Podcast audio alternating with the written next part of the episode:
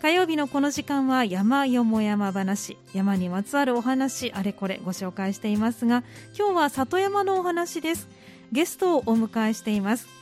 五目屋さん代表の上村哲三さんそして生き物撮影係の中田和馬さんのお二方をお迎えしています、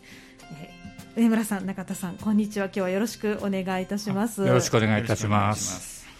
じゃお二方お迎えして今日はね五目屋さんの活動そして五目屋さんが活動されている森里山の森についてお話を伺っていきたいと思うんですがまずはあの上村さんにあの里山活動に興味を持たれたきっかけそして五目屋さんを発足させた経緯についてお伺いしていきたいと思うんですが、いかがでしょうか？はい、えはい、はい、上村さん、はい、えー、っとですね、はい、私、30年ほど前に、あの欅台に引っ越してきたんですけど、はい、当時、中央公園のテニスコートの横に笹百合の花が咲いてたんですね。あそうなんですね、はい、それが年々減少していって、ちょうど15年前に、えー、はい。えー、これは家内と話してですね、はい、これはまずいぞということで、うん、夫婦2人で保護活動を始めたんです。あそう。お二人ではず、えー、始められたんですか？最初ね、えー、そしてやってる間に15年前がスタートなんですが12年前に、はい、ある日5月のある日見知らぬおじさん3人が来て、ええ、保護活動やってんだってと、はい、ええ、2人でね、はい、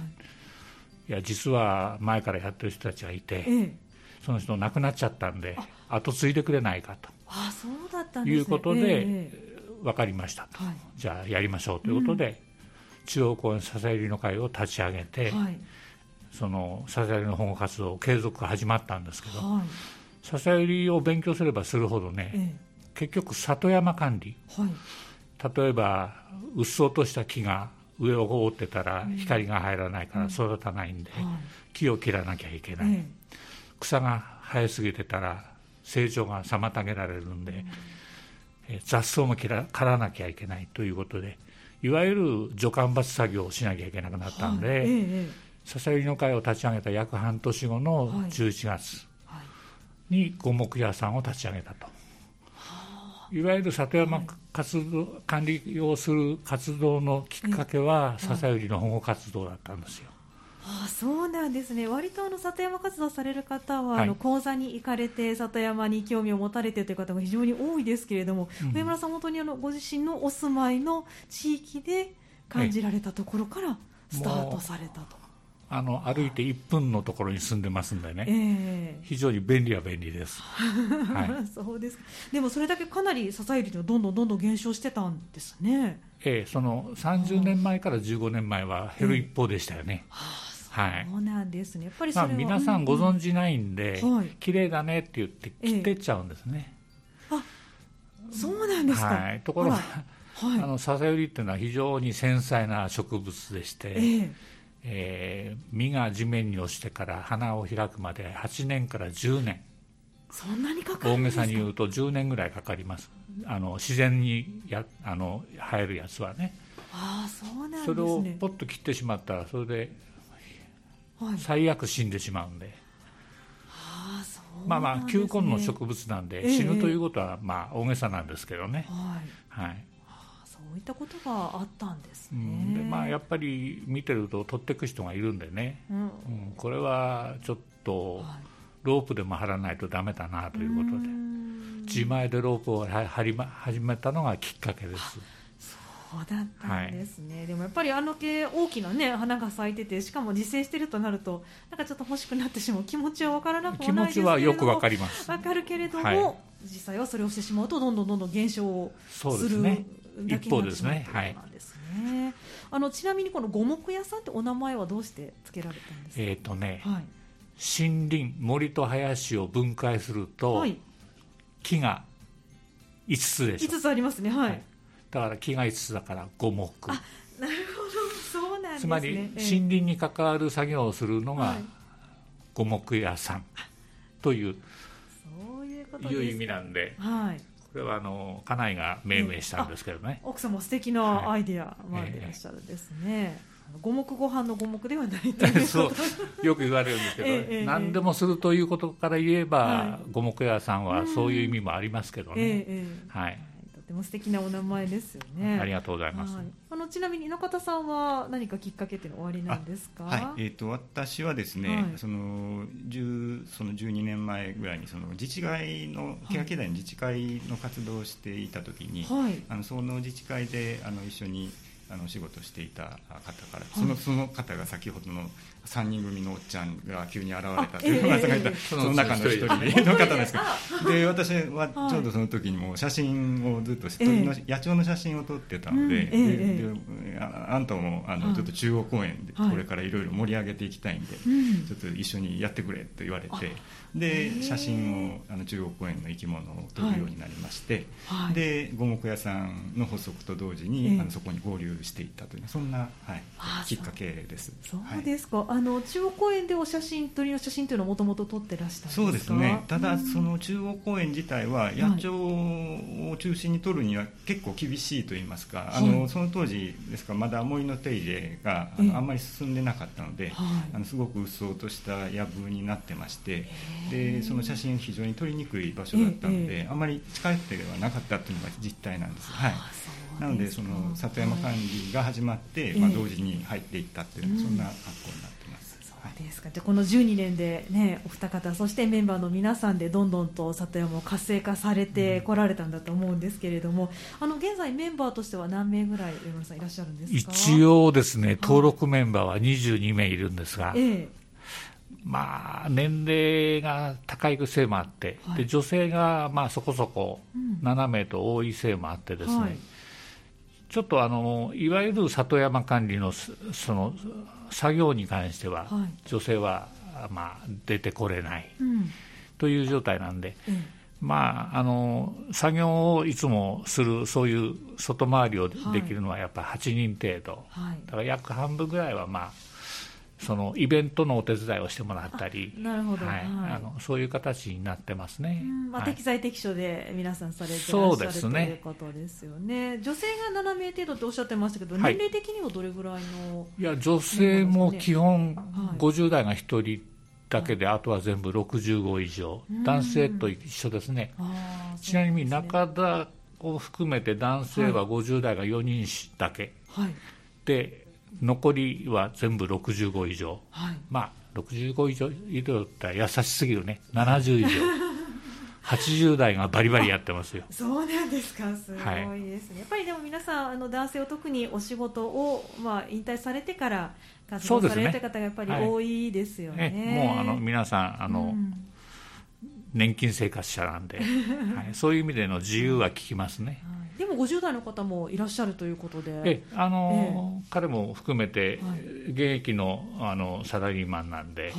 あのそのためあの、やっぱり参加は非常に厳しい部分がありますよね。はい、だから、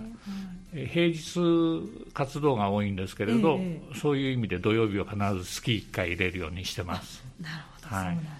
ね、わかりました。あの今活動がまあいろんな外での作業やイベントというようなこともありましたけれども、ええ、どんな活動がメインになってくるんですか？活動はですね、はい、基本はあの月月に3回、はい。えー、第1第3水曜と第2土曜の月3回の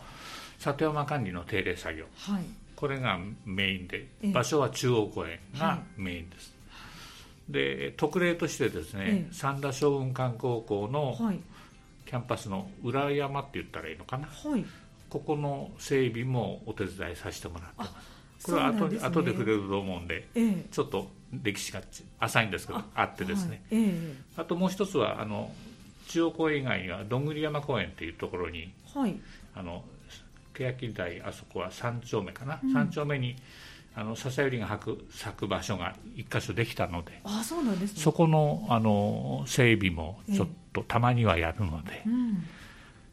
まあ、これはあの三田将軍館とどんぐり山公園は特例ですね、はい、基本は中央公園。基本は中央公園でされて、はい、この月の3回の活動で全てのところを賄ってらっしゃるんですまあそういうことですね。まあ、実はあんまり、はい、あんまりあのみんなにはあの誘わないようにしてるんですが私一人でやったり、はい、私のとこの副代表の岡と二人っきりで、えええ、実はそれ以外にも活動するので。あそうなんですね、はい、まあまあ、あまりあの回数を増やすと負担にもなりますんでね、ええまあ、代表、副代表2人で、細々と、あのというか、まあ、回数はそっちの方が多いかもしれませんね。あそうですか、はい、まあ、割とじゃこまめに回ってらっしゃる、ね、そうですね、はい、あの具体的にはその里山の管理というとどんなことをされるんですか、えーと、基本的にはですね、はい、あのーまあ、人が歩くところに影響する、うん、あの高い樹木で、はい、あのうっそうとして光が入らないような樹木は枝を払ったり、はい、まあ、根こそぎ伐採したりとい。うこともします、うんはい、それとあとは下草刈りですよね、これがまあ基本的な作業の内容です。まあ、いわゆる、うん。うん。どうぞ、はい、伐採作業ですよね。はい。もうでもこの時期になると下草なんてもうどんどんどんどんと。そうですね、ねまあ、あの指定管理者があの、えー、やる部分がメインなので、はい、私たちがやるのはそれのお手伝いという形になりますよね。うん、だから手があの入れにくい時期とか、うん、場所とかいうのを我々がお手伝いするという形になりますね。なるほど、そうですか。あの他にもイベントもされているということで、先ほど、はい、イベントもされているということでお話ありましたけど、イベントとはどんなイベントイベントはですね、はい、あの中田がメインでやるんですけど、自然観察会っていう催しがありまして、年に2回、大体7月と1月と年に2回ありますね。でこれはあの親子を対象にして、あのまあ、市民のお父さんお母さん、小さいお子さんですね、うん、あれ小学校何年生以上って言ったっけ？えーとえー、6, 6歳ですかね。6歳以上だったっけ 6, 歳以上。を対象に、はい、1年生以上の親子を対象に、はい、ねはい、どんな内容なんですか中田さん？あ、あのーはい、えっ、と基本的にはそその中央公園の中の、はい、えー、散策をして、うん、あの生き物を探したり、はい、えー、その痕跡を探したりですね、うん、痕跡はい、あの動物の糞が落ちていたり、はい、あの食べた跡があったり、えー、まあ、そういうのもありますので、うん、あのそういうのを探しながら、はい、まあ、散策をして、で、まあ、楽しんでもらった後にですね、あとその最近私があの撮影しましたあの生き物のあの動画だとか、はい、あの写真をあの見ていただいて、うん、であのまああの普段その目にすることができないあの動物の様子だとか、あのそういうのもちょっとあの見ていただく。まあ、そんなあのイベントをやってます、なるほどそうなんですね、まあ、なかなかイベントで、ね、歩いて動物に会うっていうのはちょっと難しいと思いますけれども、えー、でもそういった秘蔵のあの動画があるということでそれを見ていただくということなんですね、まあ、それがあの主な活動が中央公園とおっしゃってましたけど、はい、中央公園にそういった動物がいたりそして笹入りが咲いたりということなのでちょっと中央公園についてどんな場所なのかって改めて、あの皆さんよくご存知だと思いますが、聞かせていただけたらと思うんですが。はい。えっと、住所でいくと欅台。2丁目になりますよね、えー、2丁目の広さが16.3ヘクタール。結構広いですね。広いですね。で広さの中の里山林と緑地が80%以上を占めます、あそうなんですね、はい、で大きく分けると東地区と西地区に分かれるんですが、はい、市民病院側が東地区、はい、イオン側が西地区といって命名してますけど、うんうんええ。東地区にはあの基本的なあの管理をする管理棟、はい、あの皆さんが集まれるロビーもある管理棟がありますが、ええ。ここに芝生広場と里山林が広がってまして、はい、まあ緑地が100%と言っても過言じゃないですね。東はね。でここはあの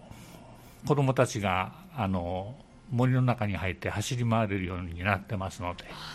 はい、なんか時々ちょっと迷惑するんですけど基地を作ってですね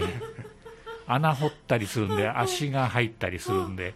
ちょっとその辺は注意するようにしてますがでもまあ自由にさせてます、はいまあ、でも子どもたちにとっても楽園ですね。まあ楽園ですね。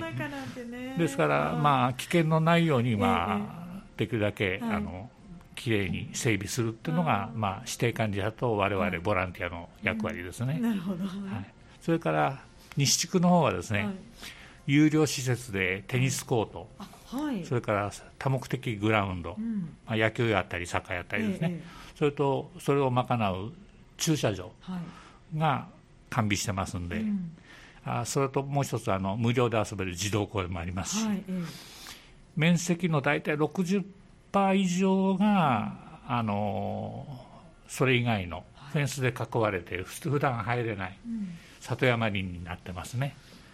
はい、でこの自然公園はさっき中田が言いました、はい、観察会の中で中に入れることもありますし、まあ、だから全体でいくと約80%以上が、はい、まあ、里山林と言って過言じゃないかなという感じですね。そうですか。はい、あの普段入れる場所と普段入れない場所っていうのがあるんですか？えですから東はフェンスは一切ないなくてどこでも入れるんですよ。東側は入れる。はい。どんなあの隅隅から隅まで入れるようにな って。はい、であの西はですね、ええ、だからほとんど60%以上がフェンスで囲われてて中入れない。あそうなんですね、なるほど、じゃあそこにもいろいろ保護されたりもしている。ですからその、まあ、西地区の中が、はい、まあ、中田が撮影する定点観測カメラがたくさん置いてあると。いうことですね、まあ、いたずらされないのもありますし、えー、はい、わかりました、はい、はい、ではあの後半ちょっと1曲お送りしてですね先ほどの中田さんがお写真もね撮影されてらして本も出してらっしゃるということなんで、うん、そのお話も中心に伺っていきたいと思いますので後半もどうぞよろしくお願いいたします。はい、今日の山よも山話は五目屋さんから代表の上村哲三さんそして生き物撮影係の中田和馬さんお二方お迎えしてお話を伺っています。後半もどうぞよろしくお願いします。お願いします。お願いします、はいあの先ほど前半に、えーと、イベントのお話がありましてあの自然観察会があるということでお話がありましたけれどもこれあの対象年齢のお話ですけど6歳以上とおっしゃってましたが6歳以下でも参加ができると、はい、あの親子でいらっしゃれば、はい、はい、あの一緒に手を引いて歩いていただければ全然問題ありませんので。はい親子であれば問題なしということですのでね、はい、こちら皆さんご興味あれば参加していただきたいと思いますがそのご興味にね、きっとなるだろうお話をちょっと後半は伺っていきたいと思うんですけれどもあの結成10周年を記念して冊子を発行されたというふうに伺っているんですがこの内容を中田さん教えていただけますか？はい、はい、えっ、と、えー、冊子のですね、はい、えー、名前はあのウッディタウンの仲間たち、はい、えニュータウンの森と水辺と庭先でという、あの冊子を作成いたしました、えっ、とこの内容はですねあのウッディタウンに生きるあの生き物たちですね、はい、その四季折々の姿をご紹介することと、うんあとこの10年間あの五目屋さんで活動してきて、まあ、いろんな出来事がありまして、はい、でその森の出来事をですね、えー、項目だけして、はい、ご紹介しています。はい、わかりました。まあ季節ごとそして森の出来事ということでお話がありましたけれども、うん、あのどういった動植物がこの中央公園で見ることができるんでしょうか？はい、あのえっと私あの実は中央公園の中にあの自動カメラを何台も仕掛けていまして、自動カメラ、はい、あの、動物があの前を通過すると体温をあの感知して、はい、あのシャッターが自動に切れる切れる仕掛けですけど、そうなんですね、すごい。はい。あのそういうカメラを何台も仕掛けていまして、えでそれを使って、はい、まあ、夜行性の動物なんかもですね、観察を続けているんですけれども、えっと、ここのその中央公園のカメラで映った動物がですね、ええ。っと、これまでで16種類。16種類、はい、映ってます、で、あのキツネ、えタヌキ、アナグマあそれからまあ外来種でいうとアライグマとかハクビシン、はい、で珍しいところでいうとですねあの一度だけイノシシが映ったこともありますし、はい、え先日あの4月の頭にはあのニホンザルがはい、あの地域情報で流れてたと思うんですけれども、ニホンザルがあのちょうどあの私のカメラにも映りまして、はい、そうですか、はい、であと小さいのであるとアカネズミだとかですね、はい、あのそういうちっちゃいものも映りますけれども、えー、はい、1 5 6種類のですね、はい、あの動物が今映ってます。で野鳥も、えー、60種近く野鳥60種、はい、すごい。映りました。それはあの、えー、カメラに映っただけで60種ですので、えー、あの普通に見られるものは、まあ、年間通じていうともっと、はい、見られると思います。あそうなんですね、はい、あのちなみに植物でいくといかがですか、はい、そうですね。あの、はい、先ほど、えーと、お話に出てますの笹ゆりを、まあ、代表的なものですけれども、えー、えー、その他にもですねあの貴重な植物としてはあの金蘭とか銀蘭とかですね、あのそういったものもありますし、あと、えー、春蘭とかですね、はい、バカマ、はいはい、そういったものもですねあの数はちょっとそんなないんですけれども、はいあの生えてえいます。はい。あそうなんですね。あの実際に冊子私も今お借りして手元にあるんですけれども、まだお写真が素晴らしいですね。ありがとうございます。はい、あの中田さんはカメラをされてらっしゃる。そうですね。はい。どれぐらいの、えっともうあの中学生ぐらいからやってます。あのはいあの、はい、多分写真歴で40年ぐらいになります。はい。そうなんですね。あのもともとそのカメラっていうのは映す被写体は動物動植物がメインでらした。ねはい、えー、最初は昆虫から入って、はい、でえっ、ー、としばらくもう野鳥をずっと撮ってたんですけれども、はい、あの先ほどのあの三人組の方の、はい、登場と同時に、えー、あのこの中央公園の活動に入りまして、でそこからあのいろいろ勉強してその自動撮影であるとか、水中撮影であるとか。水中撮影までされるんですか、そういうものもはい。あの勉強しながらはい。やるようになりました。そうなんですね。あのこの冊子に載っているお写真はじゃすべて中田さんが撮られたものということですよね。あのこれを撮るのにご苦労は終わりだったんでしょうそうですね、はい、あのやっぱりあの時間の捻出が一番あの大変でして、ね、はい。あの、はい、まあ、10年かかりましたけれども、えー、はい、あのまんべんなく、はい、あのその季節を紹介したり生き物を紹介したりということがどうしても必要になりますのではい、でそのワンシーズン逃してしまうと次の年まで待たないといけないというのはそういうあの生き物のサイクルがありますので。えー、はいあのそれをずっと追い続けるっていうのが、はい、そこがあの苦労しましたですね、はい、やっぱり時間を作って、はい、あのそういうピンポイントで狙わないといけないようなタイミングに合わせるっていうのがそれが一番難しいです、はい、時間帯としてはどれぐらいの時間帯がい。いんでしょう、えー、っとですね、やっぱりあの動き生き物の動きがの朝と夕方が一番、はい、活発に動いているのかなとは思います、えー、であとあの写真を撮るにもその光の状態が朝夕が、あのいいので,、はい、でなのであの最近は朝ですねあの、会社の通勤時に、あのカメラをぶら下げて、うん、あの中央公園を歩きながら、はい、写真を撮りながら、あの駅まで向かっている、まあ、そんな、はい、そんな暮らしをしています。はいですね。あのこの中で中田さんが渾身の一枚だと思われる写真ってどれですか？そうですね。まあどれも本当に素敵ですけれども、はい、はいまあ、やっぱり表紙のアナグマですね、えー、これあの巣穴から顔を出しているメスのアナグマですけども、はいね、あのこれはなかなかもう多分取れないんじゃないかなと、はい、思いますし、真正面からあの、ね、アナグマを取ってるってなかなか珍しいのではないかなと思いますけれども、ね。はい、これで距離としてはどれぐらいの？これは本当に近いと思います、えっとね、はい、50センチぐらいじゃないですかね、はい、4 50センチ、はいちょうどもう巣穴の前に、はい、あの魚眼レンズのついたカメラを地面に直置きしてまして、はい、まあ、箱には入れてますけども、はい、であの穴熊があ入入って出てきたところがこれ映ったた瞬間なんですけども、はい、これ、えっと、定点カメラにされてるもの、ね、えっとですね、あの、定点カメラ、あの小型の,、あの動画が映せる、あのトレイルカメラというのを仕掛けて、あのそれで一応先に行動を確認しておきまして、であのいつ頃来るというのを分かった上で、あの実際にその一眼レフを、あのここに置いて、あの仕掛けてあの撮ったということで。はいあのちなみにこの冊子というのはどこかで手に入れることはできるんですか、はい、えーと、これはあの中央公園の管理事務所と、はい、あと駒形に運動公園の管理事務所で、うん、はい、あの窓口で1冊400円で、はい、あの販売させていただいてます、ね、はい、あの本当に身近な、ね、私たちが住む身近なこのニュータウンでこれだけの動物、うん、植物が見られるっていうのは本当驚きですよね。あの上村さんも活動されてからお知りになったと思いますけれども、ね、いかがでしたか、これだけ動植物があるというのは。ね、うん、えこんなん住んでるんや、狐がみたいな、うんね、それはありますね、確かに、はい、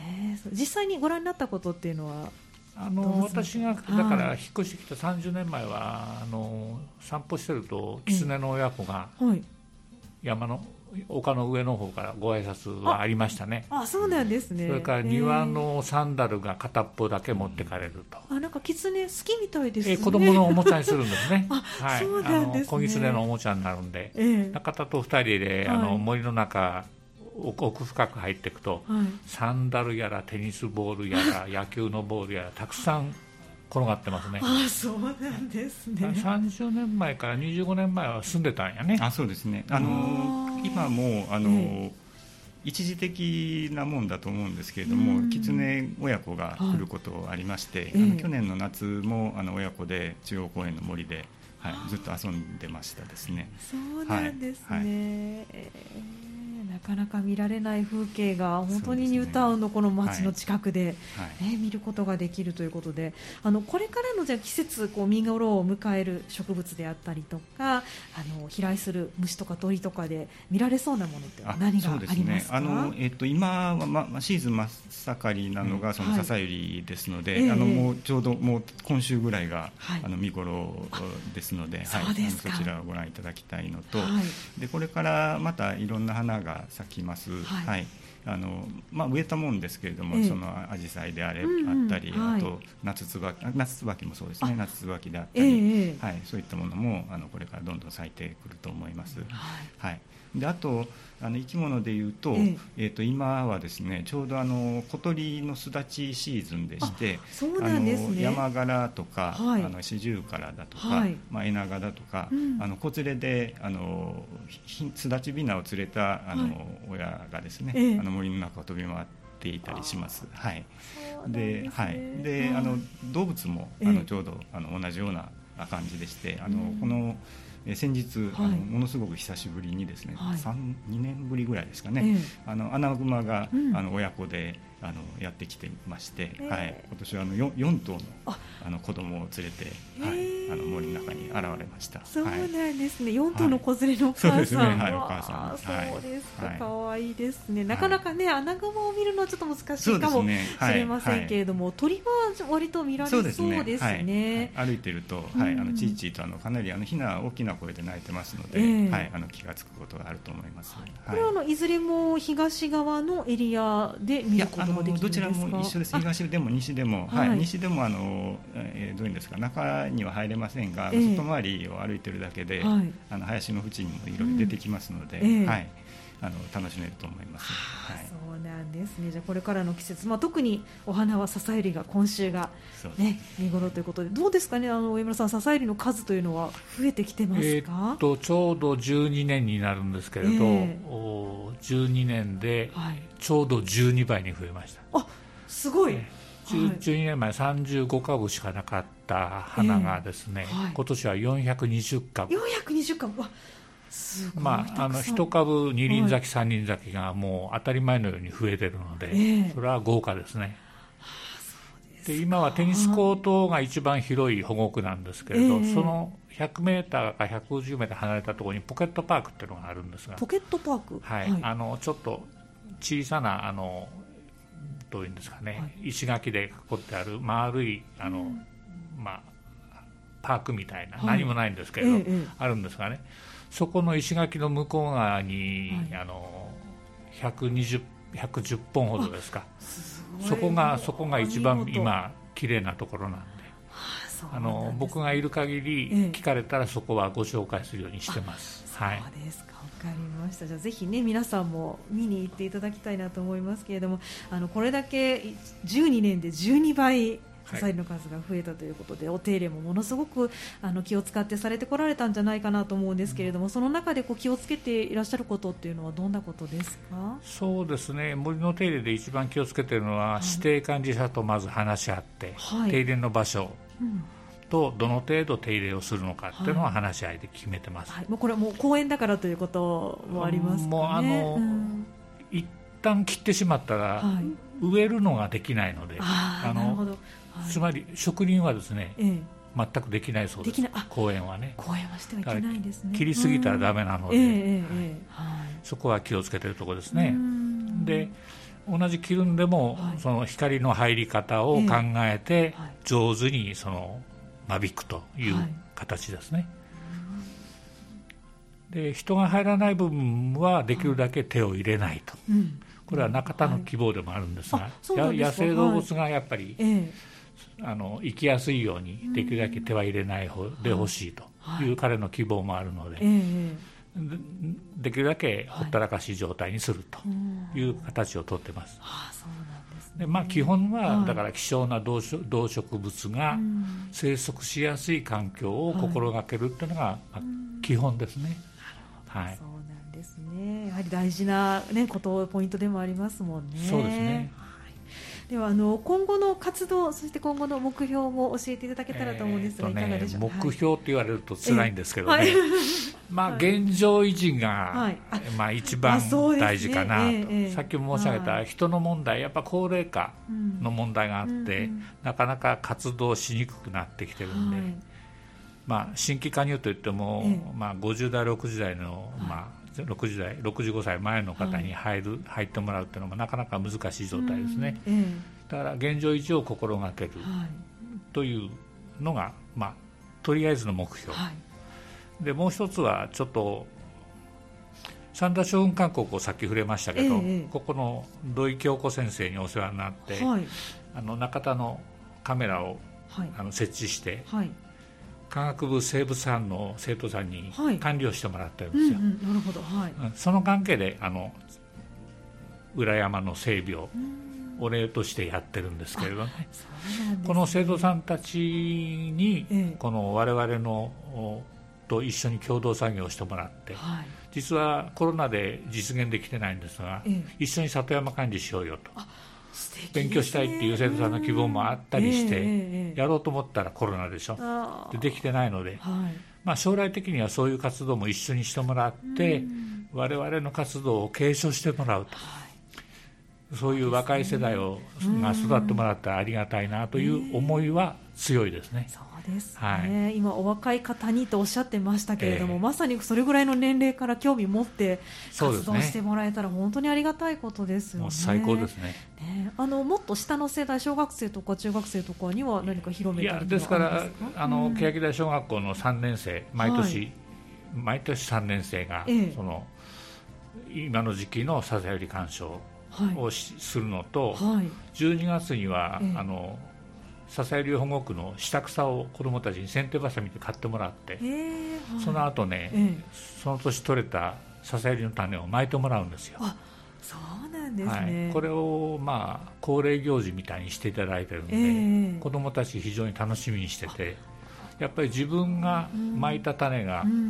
7年後8年後に花が咲くと思うと、やっぱり興味持ってくれるんで、えー、そうですね。で今年から学校でもあの栽培してもらうようにしてます、はい、そうですか。これは欅台小学校の3年生の皆さんに、はいね、ということで、はい、あのコロナ関係なくじゃこれを続けてコロナのことがありましたけれども去年、一昨年も活動はできたんです去年はね、うん、やっぱりちょっと一昨年は休んだね。で、去年は、去年はこっそりやりましたね。宣伝をできないので。あの、はい、こっそりというのはあの、通常のスケジュールの半分以下で、あのまあ、ちょっと小さめにということ控えめにされて、はいで今年は満を持して。今年はまあ、オープンになってますね、まあ、小学校の方があのコロナに対する、あの防御の仕方っていうのは完璧ですのでね、そうですね。はい、我々あんまり不安感はないですね。なんですね、はい、じゃあ地元の小学校の皆さんそして高校生の皆さんにも関わっていただいてということで、ぜひね、ね、はい、はい、期待してます、ね、これから若い世代にね ぜひあの皆さんに入っていただけたらなというのもあると思いますけれども。あの活動日が第1、第3水曜日と第2土曜日ということでおっしゃっていましたけれども、あの朝からですか？お時間としては。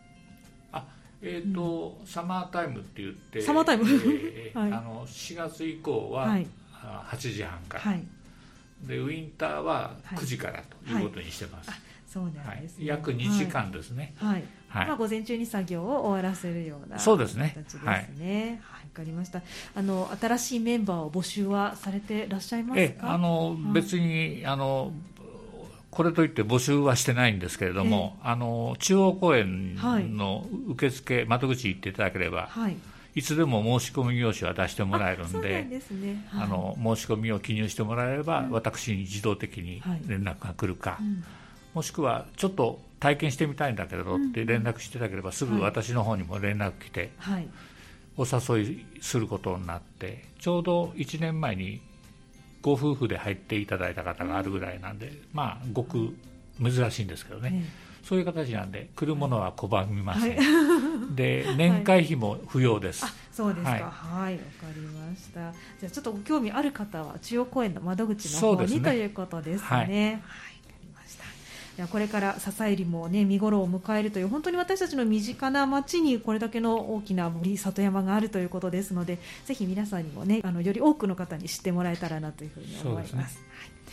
今日の山よも山話は五目屋さんから代表の上村哲三さん生き物撮影係の中田和馬さんのお二方お迎えしてお話を伺いました。上村さん中田さんありがとうございました。ありがとうございました。以上山よも山話のコーナーでした